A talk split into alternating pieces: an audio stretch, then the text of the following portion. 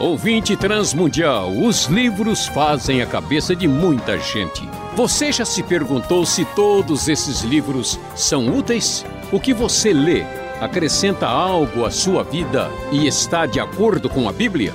No Conversando com Luiz Saião dessa semana, vamos falar sobre os temas mais divulgados pela literatura cristã.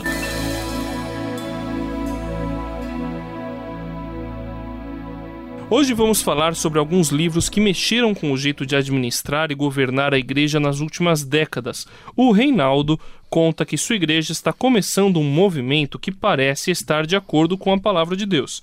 Ele fala sobre a igreja ter objetivos bem definidos a serem cumpridos e a necessidade de se voltar para as pessoas que estão fora da igreja.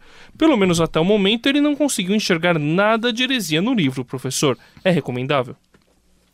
André, vamos lá falar sobre essa questão importantíssima que é a questão da igreja. Muita literatura tem surgido falando sobre a igreja e como é que a igreja deve se organizar, como é que ela deve funcionar.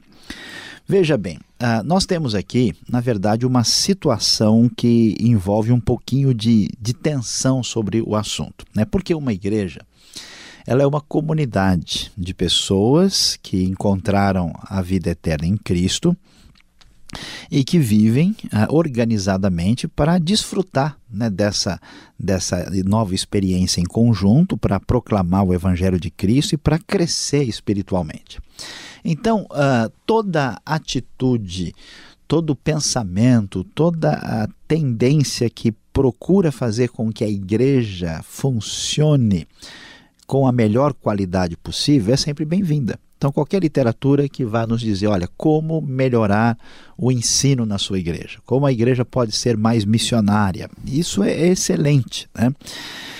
E ele está dizendo aqui que ele leu uma literatura que fala que a igreja deve estar voltada para as pessoas de fora. Excelente ideia, né? Afinal de contas, a igreja não é o clube dos amigos de Jesus, né? Ela é uma comunidade missionária. Ela existe não para o pessoal se encontrar no final de semana e botar as fofocas em dia. Ela existe com a finalidade de anunciar o reino de Deus, a mensagem de salvação em Cristo. E toda a igreja biblicamente orientada tem que ter essa direção. Agora, é, é, importante, talvez, André, destacar algumas coisas que a gente deve considerar. Quando a gente pensa em melhorar a, a organização da igreja, a estrutura, é, fazer com que as coisas sejam funcionalmente é, mais adequadas, corre o risco assim de perder uh, um pouco daquilo que é a realidade de um organismo né, onde as coisas podem ficar, vamos dizer, muito mecanicamente instaladas, como se as pessoas seguissem certos processos, entrando numa espécie de ativismo produtivo com muita ação e com pouca qualidade. Né? Então, nesse sentido, é, é, pode ser perigoso. Né? Às vezes eu vejo pessoas assim focalizadas nesse aspecto, vamos dizer, mais administrativo funcional, e às vezes a, a qualidade do que é feito pode é, ser fragilizado porque é, é se prioriza a estrutura. Né? Então é uma coisa para a gente pensar. E talvez uma outra questão para a gente refletir é que quando a gente tem um livro, por exemplo, que apresenta um padrão uma determinada referência, às vezes o livro escrito eu já vi livros, por exemplo, que contam experiências na, na Alemanha, na Coreia do Sul, né, nos Estados Unidos, no Chile, né, e na África. E às vezes aquilo conta de uma realidade daquele contexto, né, com as particularidades de lá. Então, às vezes, uma pessoa pega um livro de um contexto e tenta fazer exatamente o que foi feito no outro país, numa outra cultura, dentro da sua realidade. Né? É como a gente diz, é um pacote pronto.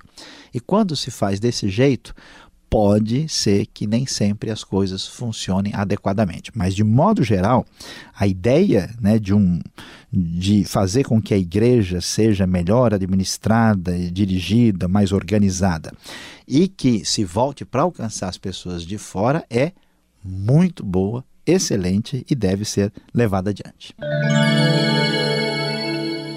O Ricardo de Recife, no Pernambuco, gosta de um outro estilo de igreja, também muito propagado hoje em dia, diferente, bastante do que acabamos de falar. Defende esse tipo de igreja, defende que ela deve ser pequena reunida em locais comuns como lanchonetes e casas, não em templos. Precisa se multiplicar rapidamente e ela não precisa formar líderes com muito estudo. Aliás, os líderes, eles têm que multiplicar logo. Eles não devem ser acompanhados de forma rígida por um mentor, mas caminhar de acordo com o espírito, fazendo outros discípulos naturalmente, como acontecia na época de Jesus e de acordo com parábolas como a do grão de mostarda. Olha, professor, lendo ali o livro de Atos e vendo algumas cartas cartas, eu vejo que o apóstolo Paulo parece ter ensinado esse método, não é não?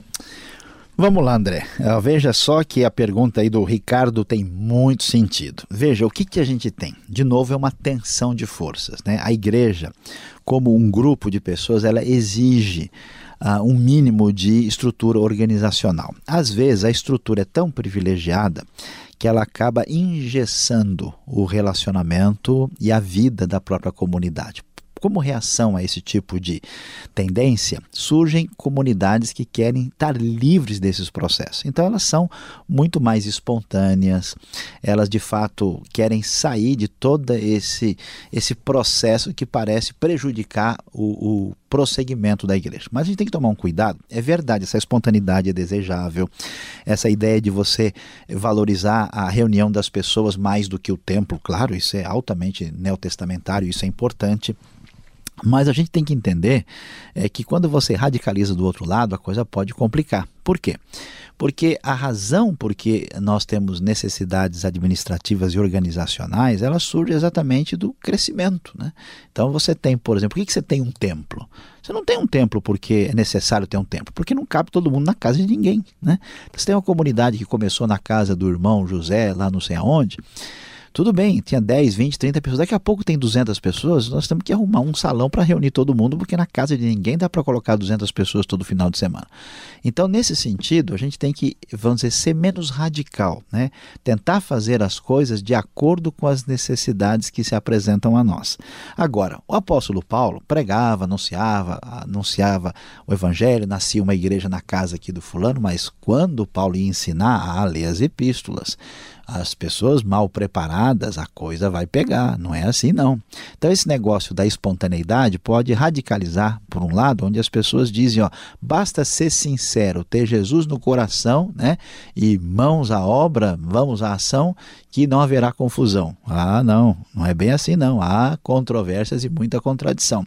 Se você não se prepara, eu conheço comunidades que entraram em crise completamente, porque ninguém tinha preparo. Um belo dia surgiu uma heresia maluca, ninguém sabia como responder.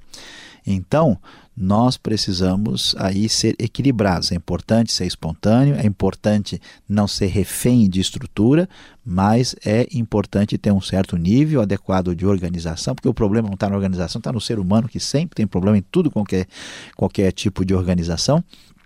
E não se pode abrir mão de um crescimento em conhecimento, de fundamentação, porque mais tarde vai fazer falta. Vamos mudar um pouco de assunto. Um recurso literário muito comum é a figura de linguagem. No, num programa anterior dessa série, o professor até mencionou especialmente a metáfora. Explique melhor, professor Luiz Saião, o que é essa metáfora e diga: podemos usar metáforas para explicar doutrinas bíblicas difíceis, como a Trindade? Olha, André, metáfora ou figura de linguagem é coisa muito boa. E aí o que, que acontece? Uh, é, Jesus usou isso o tempo todo. Né? Ele usava figuras de linguagem, ele usou parábolas. Essas é, atitudes são mais do que desejáveis. E talvez né, uma das razões por que essa questão é levantada é por causa do famoso livro que foi lançado, A Cabana né, que falou, você falou sobre Trindade, né? Então é um livro que tentou falar sobre isso. Veja, a ideia em si, ela é interessante, né? É a ideia de tentar explicar conceitos muito difíceis e abstratos. Mas ali no livro, por mais que ele seja interessante, e ele tem alguns méritos na tentativa de discutir teologia e espiritualidade de maneira metafórica, infelizmente a maneira como ele enxerga a questão da trindade, da teologia, fica diferente né, das propostas assim fundamentais da fé cristã. Isso é porque ele está interagindo com o contexto cultural do seu ambiente, que ele priorizou, é, e aí a, teologia perdeu uh, bastante, vamos dizer, porque apesar de metáfora ser desejável, André, apesar uh, da parábola ser algo muito bom de se fazer, precisa ser feito muito bem feito e tem que fazer a explicação adequada, porque alguém vai fazer uma figura de linguagem para explicar um negócio difícil, né? Como o pessoal faz com a trindade. Ah, não tem a casca, a, a, a gema e a clara, e não é um ovo só, e os três não são coisa diferente. Então, Jesus, o Pai, o Filho, né, o Espírito, a trindade são como um ovo. Nada disso, né? Essa pessoa está por fora, está errado, e não é bem assim. A água, né, o líquido sólido gasoso, também não é uma comparação adequada, então antes de fazer a metáfora, antes de fazer a parábola, é preciso entender e estudar direitinho. Este foi o programa Conversando com Luiz Saião. Produção e apresentação André Castilho e Luiz Saião. Locução Beltrão. Realização Transmundial. Envie você também suas perguntas para conversando@transmundial.com.br ou escreva para a Caixa Postal 18.113, CEP 04626-970 São Paulo, capital. E até o próximo programa.